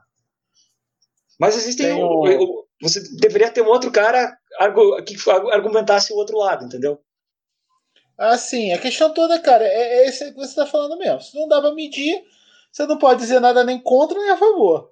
A questão toda, tem, tem um episódio de, de Big Bang Theory que é interessante, que o, o, o indiano lá, o Raj, né? Ele fala numa palestra que pô, a- a- os sinais que ele recebeu lá, as, as observações que ele, fizer, que ele fez, poderia ser um sinal de vida alienígena, assim. Aí todo mundo começa a noticiar que um cientista, um físico famoso noticiou que existia vida alienígena e tal. Aí ele vai e fala que não é bem assim e tal. Aí ele fala de outra parada, tipo, acho que não sei se é universo paralelo, coisa do tipo. Aí todo mundo, um físico famoso falou que existe universo paralelo e tal. É, é mais ou menos isso. Assim, você fala uma coisa assim, ah, pode ser que exista. Aí já era, cara. Se tu falou pode ser que exista, o pessoal vai dizer que existe e vambora. É, é assim que funciona. Mais ou menos isso. Então, eu gostaria de, de, de, de comentar sobre que a gente não precisa fazer uma discussão tão, tão sofisticada, usar mão de universos paralelos para discutir esse tipo de coisa. A gente pode fazer com coisa mais cotidiana. O que, que é uma teoria científica? Né? Como que, que eu digo que essa teoria é científica e a outra é uma ideia, mas ela ainda não é uma teoria? É a pseudociência, por exemplo. Então, a gente tinha no curso todo mundo gosta de bater que licenciatura é, é- é subcurso não sei o quê. A gente tinha um, um- grupo de dis- discussão de história e filosofia da ciência muito legal. A gente estudava filósofos como Popper, Kuhn, Lakatos e a- de novo, para você ter ser uma teoria, seria que ser possível falseá-la Uhum. mostrar que existe uma coisa que se acontecer ela está errada, ela prevê tal resultado não pode acontecer. Então, para o caso do multiverso, é- e é muito, o Rogério falou no processo de detecção radiação, que a radiação Cherenkov do neutrino, que para detectar o neutrino, o neutrino tem que andar com a velocidade mais rápida que a luz no meio. Eu estava evitando falar isso porque em 2016, 2017, 2015, al- algumas pessoas apressadas disseram que um feixe de neutrino saiu da LHC e chegou, no, acho que no Gran Sasso, com a velocidade maior que a da luz no vácuo. E isso foi noticiado como se fosse Einstein está errado, te- existe uma partícula que anda mais rápido que a luz. Depois eles viram que era um erro no experimento. É, eu vi. Então eu, é muito eu lembro, fácil de eu você eu lembro disso, era um mau contato no cabo. Algum, algum estagiário desligou a parada lá. Era lembro o tempo disso. que levava para o sinal ir do, ir do laboratório, que é subterrâneo, até a antena do GPS. Era um erro nisso, até onde eu sei. Mas então é muito fácil você criar um, uma noti um, um resultado que seja uma notícia, que passa no Jornal Nacional, que, que as pessoas vão, que chame a atenção, mas que no fundo. Será que o Einstein estava errado mesmo? A gente está até hoje vendo que não. Né? Então, esse, o neutrino não viaja mais rápido que a luz, ele viaja mais rápido que a luz no meio material. A gente sabe da ótica que tem o índice de refração.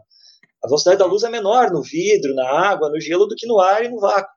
E o neutrino pode ser maior do que a luz na água. Ou o elétron que ele produz na água. E aí ela produz essa radiação Cherenkov que é, que é medida. O Cherenkov não deixa isso te assustar se você for um estudante de médio. É só o nome do cara que, que, que propôs a ideia. Tá? Pode, coloca do Zé se você quiser. Tá? Não, não, deixa o nome em outra língua te, te assustar. Mas então, assim, existem vários sinais. Prossiga.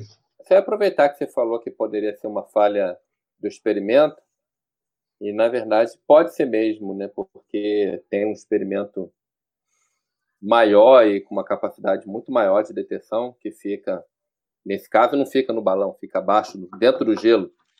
Experimento magnífico, tá. chamado Ice Cube. Cubo de gelo que ele teria uma capacidade muito maior para determinar a direção desse neutrino que viria, que viesse eventualmente debaixo da Terra. E ele procurou, não viu nada nos dados dele, né? Então, então mais provável é legal uma falha você, do fala, você falar sobre isso, porque eu tenho trabalhos e hoje eu tenho resultados que eu ainda tô, não, não submeti para publicar. Eu trabalho com a descrição dos, dos neutrinos do SQ. Então, falando o que é o IceCube. Bom, é um cubo de gelo, como o nome diz, só que ele tem um quilômetro de lado, todo instrumentado com câmeras de celular super vitaminadas apontadas para baixo. Então você tem um, um, bloco de um quilômetro de lado de volume ativo, ou mais até.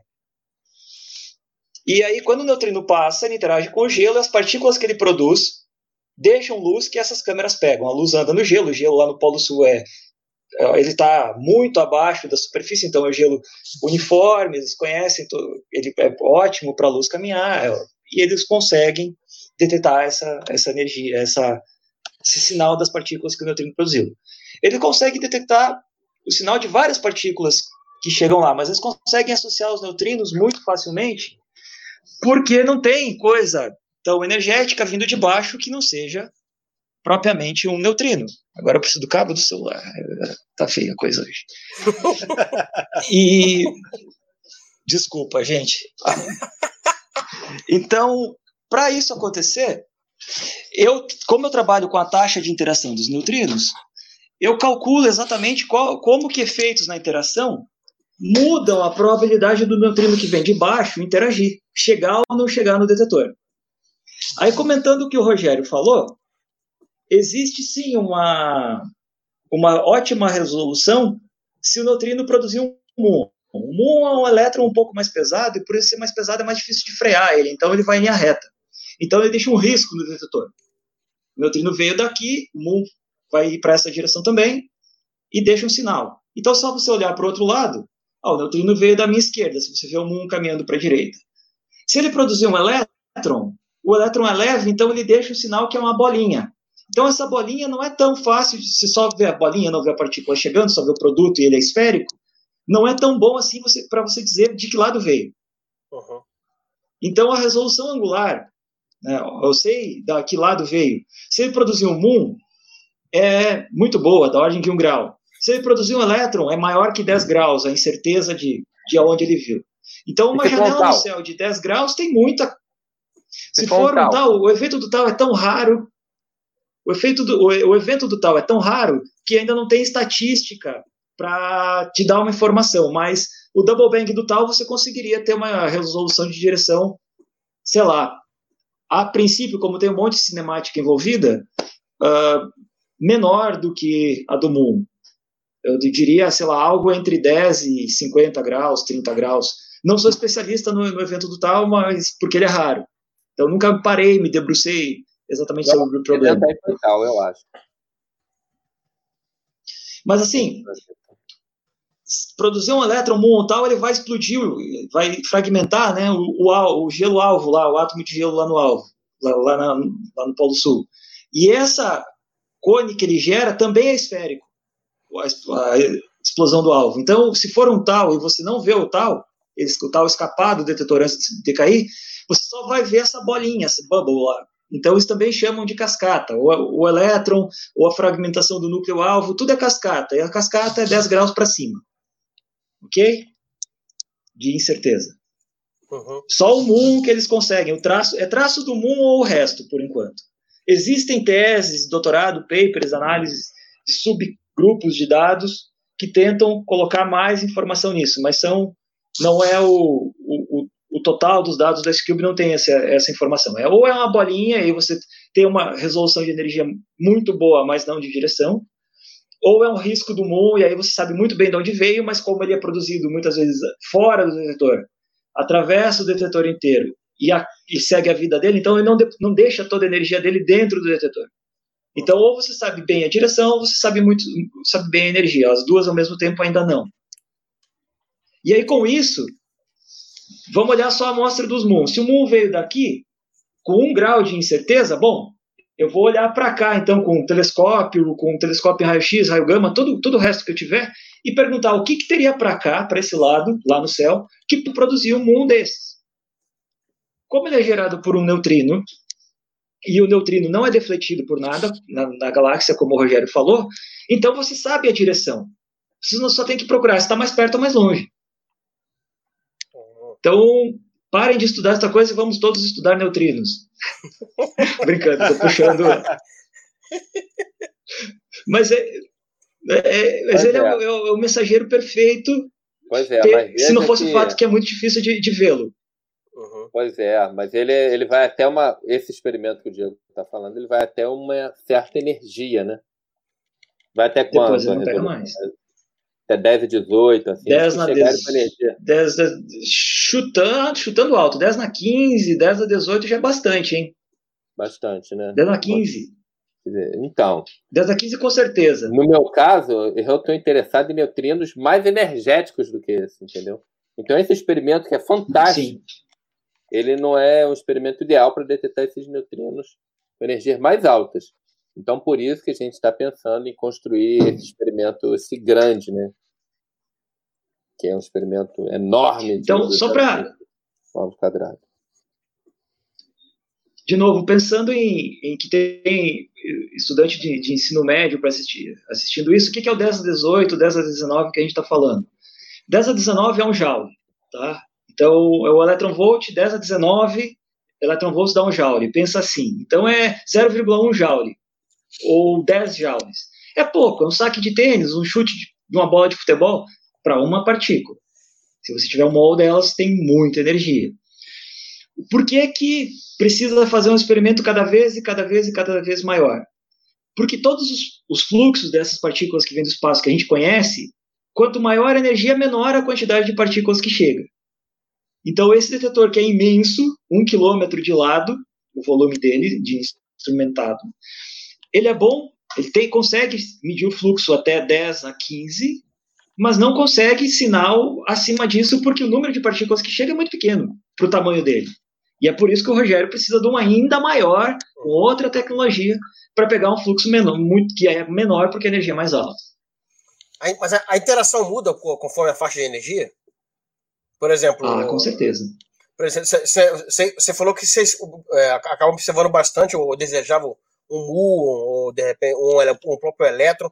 Aí, se aumentar a energia, é, é, muda, muda que tipo de, de partícula é detectável ou, ou, ou é só realmente a faixa de energia que muda?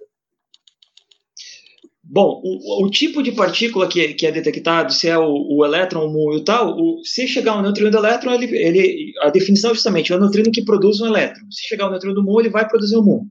E ela vai, vai passar energia para o gelo lá, o alvo, e esse alvo vai fragmentar em várias outras partículas. Agora, pensando um pouquinho, a gente está falando em escala aqui, potências de 10, 10 elevado a 15, 10 elevado a 18. A gente, às vezes, esquece do significado disso. Então, um fator mil é a mesma coisa que eu olhar para essa tampa de caneta a um metro a um quilômetro enxergar e imaginar que eu vou enxergar a mesma coisa. Não vou, a interação vai ser diferente. Uhum. Então, conforme eu vou subindo em, em décadas de energia a- a- do- da partícula que, vem- que vai chegando, o projétil, eu vou tendo capacidade de enxergar o alvo de forma muito diferente. E aí, por isso, a taxa de interação pode mudar. Isso, na verdade, hoje, um tema que eu trabalho, um dos temas que eu trabalho é o seguinte: a gente conhece a taxa de interação quando ela é medida lá no laboratório. O LHC está no 10 na 12, 10 na 14, nessa nossa escala. E eu tenho que extrapolar de 10 na 12, 10 na 14 para 10 na 15, 10 na 18. Uhum. Então, a, a probabilidade de interação. Existe a conta padrão, que é simplesmente extrapole, que vai dar certo, e é o que todo mundo usa, mas você pode ter efeitos novos de dinâmica ali dentro que ainda não estão vinculados pelo LHC da vida, esses experimentos de laboratório, porque simplesmente está uma energia muito abaixo do que a energia que a mamãe natureza consegue produzir. Uhum. Então, existe espaço para modelos de dinâmica da probabilidade de interação. O que, que é modelo de dinâmica? É eu dizer, olha, aqui a interação é diferente, eu posso colocar que existe ah, mais coisa lá dentro, ou elas podem uma enxergar a outra com uma intensidade maior ou menor. E usar os dados de neutrino para vincular como que é o próton, por exemplo, nessa energia que o LHC ainda não provou. Na verdade, na energia, se for alguém ter, ter um conhecimento técnico me assistindo, principalmente o momento transferido da colisão é diferente. Uhum. Então, por isso existe espaço para extrapolar, para fazer física, para testar modelos de qual é a estrutura do próton, por exemplo, nessa energia tão alta. E é isso uma das coisas que eu trabalho. Na verdade, o que eu trabalho é colocar esses efeitos. Eu não calculo exatamente a física do próton, eu pego o resultado e coloco dentro da descrição dos dados. Então, também faço análise de dados, tentando ver efeitos de dinâmica de força nuclear dentro da interação do neutrino. Não sei se uhum. confundi todo mundo de vez agora. não, acho que deu para deu pra sacar mais ou menos. é, Concorda, é que, assim, Rogério? Tem uma. Hum? Concorda, Rogério? Você tá com cara de sono do cacete aí, cara? Não, não tô não. Só tava pensando nessa questão Oi? da energia. Só é bom observar que, que os referenciais são diferentes em relação de aceleradores, né? Então, às vezes a comparação Isso. entre a energia em que ocorre a colisão não é não é tão diferente essa dos raios cósmicos do, do, do acelerador, porque, por exemplo, o que eu estou querendo dizer é que no acelerador, a energia, digamos, uma colisão de um próton com outro próton, a energia desse próton pode não ser tão alta, mas como o outro vem de frente, a energia do centro de massa é muito alta. E no nosso caso, Isso. no raio cósmico, não, a gente está no referencial do laboratório, não do centro de massa. Então, a energia do próton que vem é muito alta, só que o outro está parado. Então, quando você passa isso para o centro de massa, a diferença já não é tão grande quanto é na energia da partícula. Entendeu? Uhum. Mas o momento transferido, sim. Eu, eu, foi, foi, eu resumi tudo isso em momento transferido maior, maior mas, é, de novo, eu usei jargão, desculpa. Uhum. Não, tá bom. Beleza. Não, mas eu não falei que você estava errado, não, Diego. Só, só quis dar um detalhe adicional. dar um detalhe adicional. Não, só, só tava, tava incompleto, né? Concordo. Mas. Não, não acho que esteja a questão completo, toda não. é. Qualquer coisa por que a que, a gente passa. Horas, um dia vai ser incompleto. Entendeu? Vai ser incompleto. Uh, por que, que a gente gasta tempo e dinheiro para para estudar essas coisas, né? Bom, para mim uma das primeiras coisas que move é se a humanidade hoje a gente tem iPhones muito bons, mas ainda assim a gente não tem uma tecnologia que consiga. Alô, pessoal? Eu tô aqui ainda, pode falar. Oi, tô, tô aqui também. Eu não consigo. É que é, você está conge... você tá congelado, mas Congelou? a gente está te escutando. É, mas a gente está te escutando de boa. Peraí, voltou? Não. Voltou. Então, para mim voltaram. Tá. A gente tem tecnologia muito boa e mesmo assim a gente não consegue chegar nem perto da energia que, a, que as partículas produzidas pela natureza têm, a energia máxima uhum. permitida. Então, para mim, um dos motes é que mecanismo consegue gerar uma energia tão grande? Entende? Como isso é possível? É, é, se você pensar na escala do mundo que cotidiano que vive, é, é uma quantidade de energia absurda. Então, será que a gente não conseguiria depois alguma tecnologia que fa- facilitasse a nossa vida aqui na, na Terra, se soubesse exatamente o que está acontecendo? Não sei. Mas os produtos da, do laboratório pra, que, que é feito para conseguir detectar isso certamente são, são muito úteis. Como um exemplo que eu posso dar, quando estava assistindo o seminário, o chefe da colaboração lá do S-Cube, ou um dos, do, do, dos, do, dos responsáveis da colaboração, deu o seminário e mostrou tudo, toda brincadeira só é possível. E ele tirou do bolso, porque aqui eu tenho um computadorzinho. Então lá embaixo não tem só o instrumento, não tem só a câmera do celular, mas já tem um, um pré-computador que pré-analisa os dados e manda para cima só o que interessa. Então ele tem, é um computador que tem que funcionar lá embaixo, lá dentro do gelo, lá no Polo Sul, a um quilômetro, dois quilômetros abaixo no gelo, e tem que funcionar bem e ele está restrito a um volume muito pequeno. Então, a tecnologia que, que é desenvolvida para fazer o laboratório funcionar, certamente ge- gera retorno para as pessoas, para o contribuinte que paga a conta no final. Uhum. Então, é, esse é um segundo, um segundo ganho da, da física de partículas, e eu não estou aqui tentando, mas vou jogar o super trunfo, o super trunfo na mesa e falar o protocolo www, né?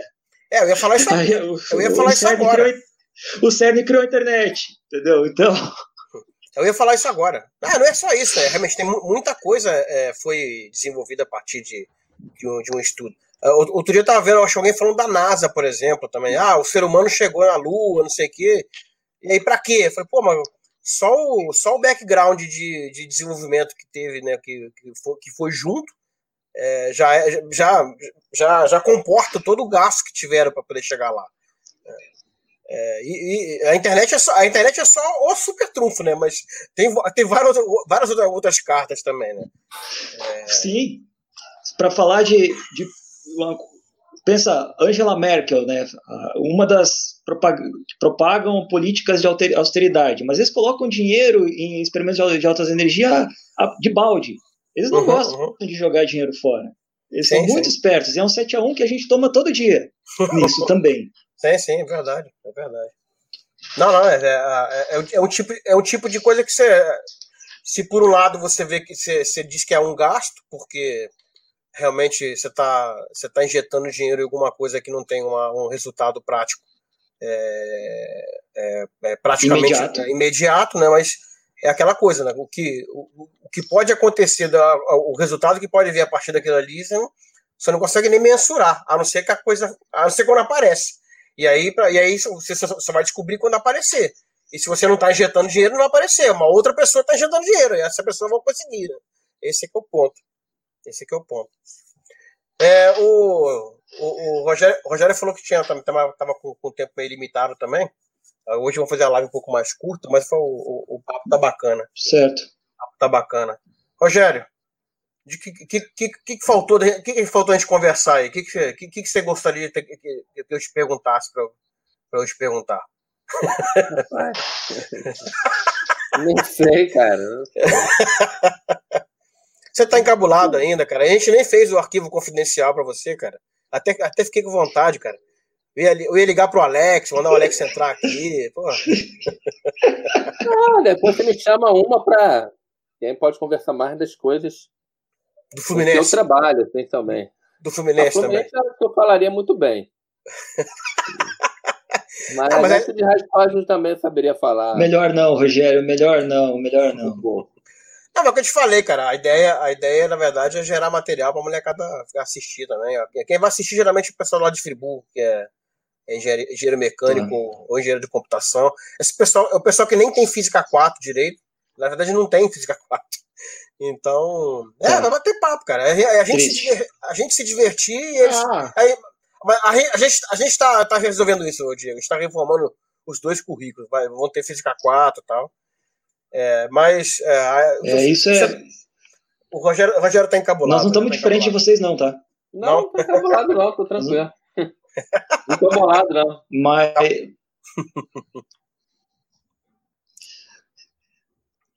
Mas fala, Diego, o que, que, você- que, Bom, que, que, uma coisa que que faltou, que, que faltou a gente perguntar a você?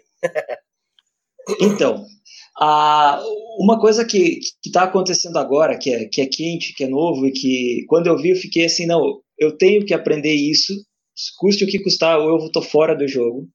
É o que está, resumindo numa palavra só, o, o experimento Dune, que está sendo projetado agora, já estão em fase de construção, na verdade, que é um grande, mais um desses grandes experimentos subterrâneos para detectar neutrino. Ele vai ficar numa mina de Sanford, nos Estados Unidos, a 1.100, 1.200 quilômetros do Fermilab, vai ter um feixe dedicado de neutrinos indo para lá. Mas a graça do Dune é que ele não é um balde d'água. Ele vai ser um balde de argônio líquido. Ah, eu E aí o argônio, nisso. quando a partir.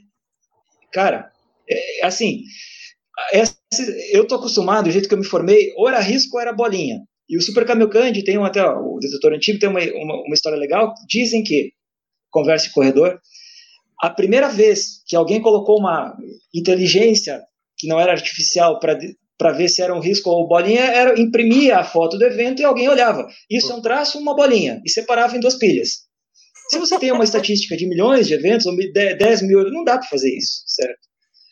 Então, o Dune, ele tem lá uma coisa que se chama câmara de projeção temporal. A partícula carregada passa, de novo, o neutrino gera um elétron, ele entra numa caixa cheia, cheia de cabos com campo elétrico lá, e esse elétron ele é atraído pelos cabos, por um, ele tá, também isso está dentro do capacitor, então tem uma placa positiva e uma negativa. Ele é atraído e enquanto ele anda, tudo isso dentro do argônio líquido, ele vai emitindo fótons que deixam sinal nesses cabinhos. Então você consegue fazer um filme inteiro do evento, todas as partículas carregadas que são produzidas acima do- de uma energia mínima. Então, em vez de você ver uma bola difusa, você vê tudo acontecendo Uhum. dentro do líquido. Então, com isso, a resolução que você tem do seu do, do- da colisão, o que aconteceu ali, é absurda. Quando eu vi o primeiro gráfico, cara, daquilo, eu falei, não, esquece. É, é- é uma tecnologia que vai ser um, já é né, um divisor de águas. Eu digo já é porque já existe o Lariat, que eu faço parte, que é um, um, bal- um ele é do tamanho de um caminhão frigorífico, cheio de argônio líquido. Já existe o Protodune, que está tomando dados dentro do LHC, que ele é, acho que são 30 toneladas, ou 30 quilos de argônio líquido, eu não lembro o tamanho exatamente agora.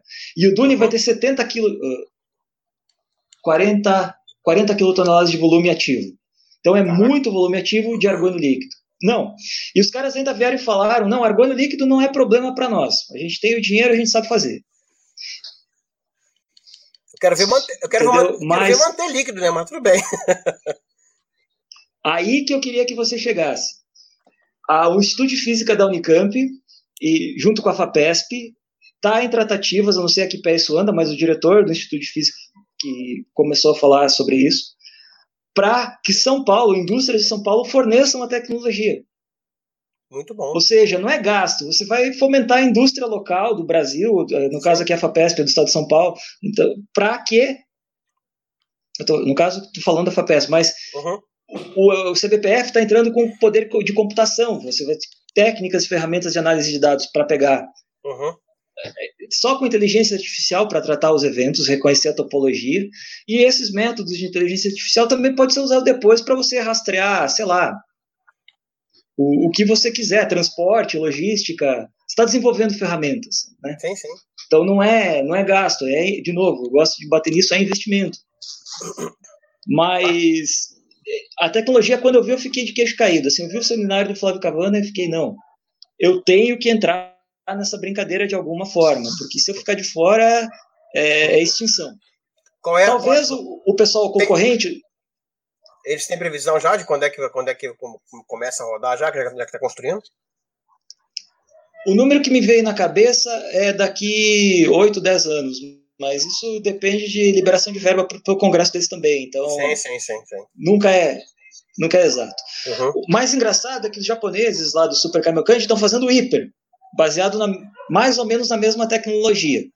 O bicho vai ser tão grande, 100 quilotoneladas, que não cabe numa caverna, eles têm que fazer duas. E vão estar os dois experimentos concorrendo. A grosso modo, um com maior quantidade de eventos, porque é maior, O Uhum. outro com a maior qualidade do evento, porque é a tecnologia nova, mas ele é menor. Não dá para fazer 100 quilotoneladas de argônio líquido. Peraí, também. Sim, sim. dinheiro não. Entendeu? Então, por isso que eu disse lá no começo que a física de neutrinos ela está muito ativa e vai ficar muito mais por causa disso. E teve uma migração de- muito grande de cientistas do LHC para o Dune, porque já Uhum. sabe analisar dados. O Sim, sim. Rogério, que, tá- que é do, do mas também eu consegui arrastar para o Dune. E por quê? Essas pessoas não são especialistas em física de neutrinos, mas elas sabem análise de dados. Muito Uhum. melhor do que eu. Aí, Então, o Otávio. cliente que de hoje e dos próximos é o Duni. Otávio, tô começando a achar que a gente tem que, tem que mudar pra esse Dune aí também, hein? Começar, O que foi? tô começando a achar que a gente tem que mudar pra esse Dune aí também. Pra você, você conseguir o seu computador, largar esse PC velho do Germano aí. Ué. Não, mas se, se eu conseguir o computador. eu ainda não tenho um o computador eu meu, falar eu que- desde 2014 pedindo dinheiro. Cara, conhece o Aliaga, que é amigo da Faperj? O próximo projeto eu vou falar que eu sou amigo do Aliaga. Pronto, computador. O cara É. conseguiu Ah, três eu computadores. O cara conseguiu, em projeto da Faperj, três computadores, né, Júlio, pro laboratório dele. Acho Foi. que dois ou três computadores bolados pro laboratório dele. E ele ainda conseguiu um Mac para uso pessoal, um Mac com i9, cara. 16 GB de RAM. Entendeu? O ca- o cara é muito amigo da Faperj, maluco. Eu tenho que muito. Caraca, O Rogério, o. Rogério, o Rogério conhece ele, cara. Pessoas que eu não conto, que eu não posso contar nem que me degolem, entendeu? Pessoas Ah. nem que me degolem eu posso contar. Também tem notebook da, do Mac financiado por. É, também amiguinho da Faperj, esse aí. Eu acho, É, eu acho que os amiguinho. amigos da FAPERG enviam o projeto para a FAPERG. Isso é, uma, é coisa boa para Eu enviei. eu também Diego, enviei, por cara. exemplo, Eu também enviei. O Diego não mandou agora. Teve uma Eu envio o ótima, projeto pra Dessa vez cara. não mandei. teve uma ótima recentemente. Eu falei para ele: manda, manda, manda, manda que é certo. Consegui, manda que é certo. Não mandou. O Rogério, o Rogério tá me lembrando Não, agora esse, esse, esse maluco de, de mercado financeiro. Vai, pode botar, bota dinheiro aqui, bota dinheiro aí. É, você não pediu, envio sempre, cara, Você não, mas- não entrou no recém-doutor, por exemplo? Oi? Eu entrei é, não cara, eu fiquei- Não, recém-ingressante, não é? Sei lá o que, como é que chama esse que teve o nome? Cara, não, não teve no, no ano que eu entrei na UF. Quando eu cheguei, não teve consegui. agora, Diego. Quando eu tava no pós-doc, Teve agora. Eu não, falei teve agora, né? mas eu não consegui, não. Eu tentei, mas eu não consegui, porque como tinha três anos que não, não, não tinha, pô, tinha uma É. galera recém-doutor muito mais. Rec... Muito, Ah, currículo muito mais pesado que o meu, aí não, não teve condição. Não, foi uma disputa difícil, mesmo sendo recém, né? Entendi. Foi, Cara, foi, foi três mas- anos, cara. Cara, eu, Não eu ganhei, eu ganhei uma instalação em 2015, uma PQ1 em 2016, nem, não pagaram até agora, eu não consigo nem concorrer aos outros. Eu É. fico naquela. Não, mas, por mas- exemplo, o, o que tá recebendo agora tá entrando, entendeu? Você tem que fazer novo projeto. eu queria. Mas eu não posso, cara. Porque Queria- tá, tá, tá lá ainda na fila. A não ser que Você eles falem pode- assim, ó. Você pode Nossa. cancelar aquele, entendeu? É. Fala que eu abre queria mão falar- daquele e pede um novo. Uhum.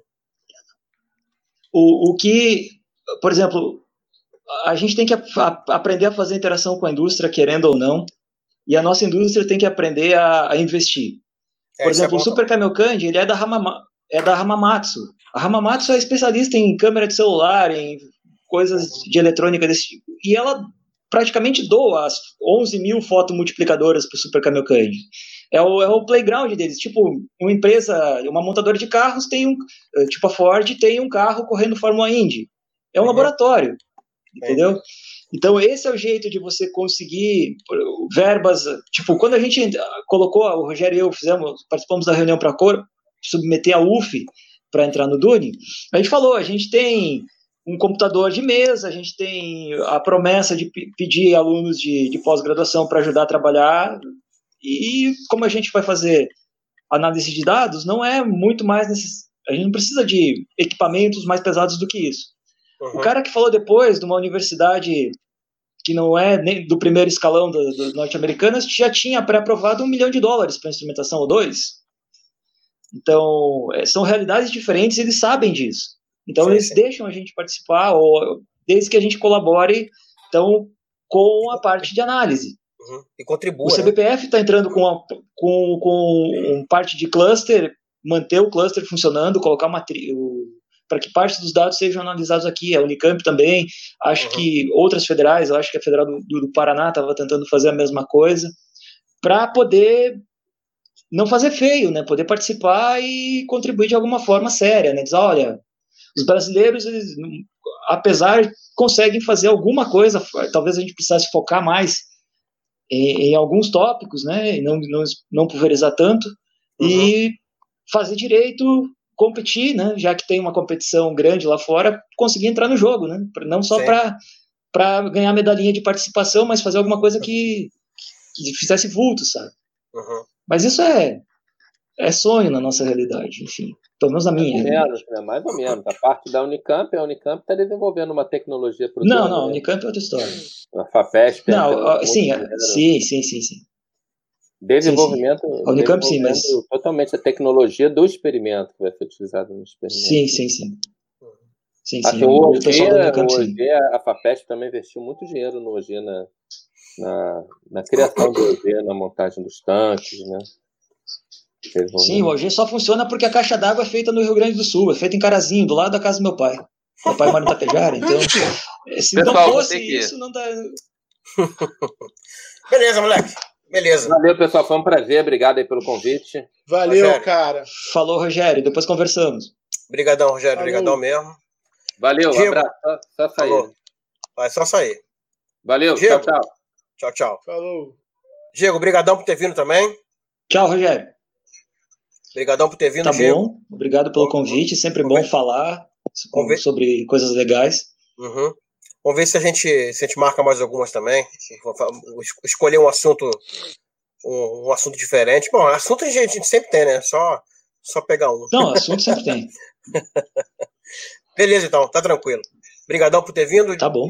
Otávio, meu companheiro de lives também, brigadão. Dessa, essa live ficou um pouquinho menor Valeu, do que a- cara. as demais, mas a gente começou mais tarde também. É bom que é bom que dá menos tempo, menos trabalho pra editar. Tá, Valeu. Valeu. eu, queria pedir desculpa pelos problemas técnicos aqui de conexão, Relaxa, principalmente, cara. mas enfim. De boa, de boa. Tá tranquilo. Eu ainda não entendo por que aqui no celular funciona, no computador não, se é a mesma conexão. Ali ele até tá no cabo e o celular é no Wi-Fi, que supostamente é mais lento. Enfim, Valeu. Obrigadão a vocês Saúde. todos. Tchau, tchau. Falou, gente. Valeu. tchau. Fui. Valeu, valeu, bolado. Não pode. Bom, parece que estamos. Deixa eu ver aqui, tem que ver. Ó, outra coisa, se vocês por acaso clicarem no link aí pra, da, da live, é, tira o som, tá? Senão, senão dá um eco. Beleza. Só dar verificado aqui.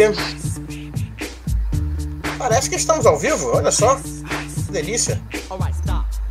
Bem, amigos da Rede Globo. programa da ESPN, esse programa da ESPN estão assim agora no Sport TV. É, é, é. Eu, pensei na CNN também, naquela coisa de, de deixar. né, botar o. Como é que é contra é, é aquela história que a gente falava, que tem muito programa de resenha esportiva que se pegasse quatro caras com um, um potinho de amendoim falando sobre o jogo, dava no mesmo nível. Mais ou menos isso. É melhor. É, talvez melhor.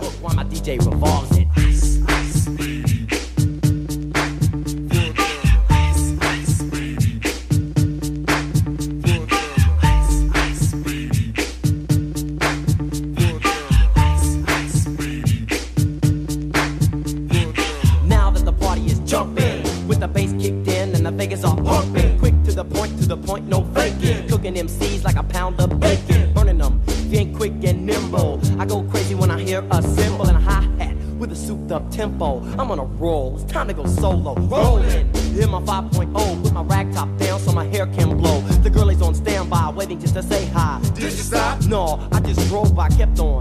Pursuing to the next stop. I bust a left and I'm heading to the next block. The block was dead, yo, so I continue to A1A. Girls were hot, wearing less than bikinis. Rock men lovers, driving Lamborghinis. Jealous, cause I'm out getting mine. Shade with the gauge and vanilla with the nine. Ready for the chumps on the wall. The chumps acting ill because of eight ball. Gunshot shots ranged out like a bell. I grabbed my nine, all I heard was shells falling on the concrete real fast. Jumped in my car, slammed on the gas, bumper to bumper. The avenue's packed. I'm trying to get away before the jack is jacked. Police on the scene, you know what I mean? They passed me up, could run it all. The dope fiends. If there was a problem, yo, I'll solve it. Check out the hook while my DJ revolves it.